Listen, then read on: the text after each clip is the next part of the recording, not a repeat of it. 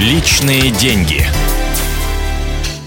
Добрый день, дорогие друзья. Это программа «Личные деньги». Меня зовут Евгений Беляков. И сегодня наш эксперт, гендиректор экономико-правовой школы ФБК Сергей Питенко. Сергей Васильевич, здравствуйте. Добрый день.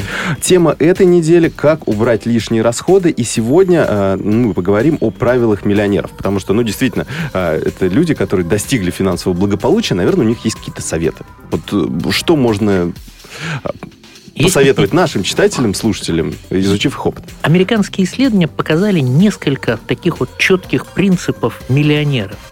А исходная посылка – богатство приносят не те деньги, которые зарабатываешь, а те, которые у тебя остаются. Миллионеры всегда имеют э, расходы меньше, чем доходы.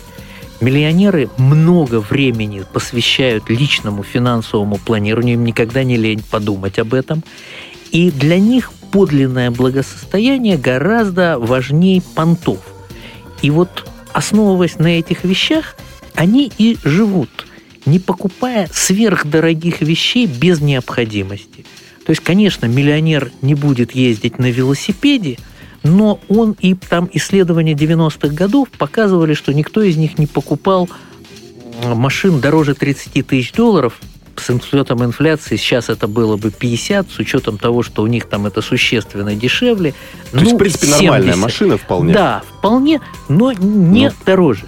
Но, видимо, надо нам четко еще с вами оговориться, что когда мы говорим миллионер, мы конкретно имеем в виду людей, у которых есть миллион долларов. Именно миллион, а не миллиард. Миллион Потому... рублей не подойдет? Миллион рублей не подойдет. Это тут слишком много окажется таковых. Вот, потому что миллиардеры, бог с ними, это вот не как бы у них своя жизнь. А вот э, как, э, то есть получается здесь мы даже если получаем совсем маленькую зарплату, то есть нам нужно все равно как-то откладывать, потому что я помню, я в студенчестве откладывал, ну не знаю, со своей маленькой стипендии какой-то маленький кусочек, а потом оказалось, что ну а какой смысл, если бы я сразу и отложил это потом, когда стал ну, зарабатывать больше? Понимаете как? Э, действительно всегда, то есть идея, что всегда у человека расходы должны быть меньше, чем доходы, и дальше можно с интересом обсуждать, там 5 ли процентов сберегать, 10 mm-hmm. ли.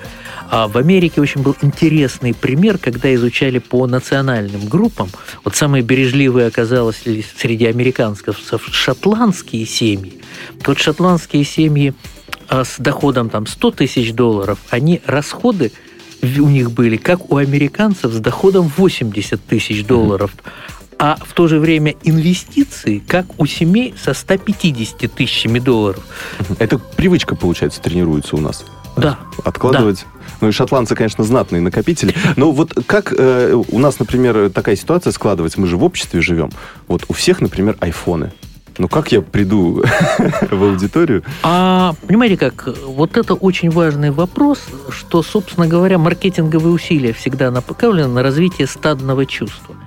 И чем дальше, тем люди от этого больше избавляются. Конечно, и в развитых обществах а, есть много чего стадного, но тем не менее люди учатся все-таки понимать, что если у кого-то хобби рыбалка, то у него может быть дорогие удочки. Но тогда у него точно не будет дорогих бейсбольных мечей. И если все ходят с чем-то, то это не значит, что вот оно тебе надо.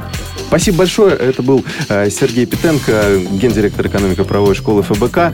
Э, Сергей Васильевич, спасибо за участие в нашей передаче. Это была программа «Личные деньги». Оставайтесь с нами. «Личные деньги».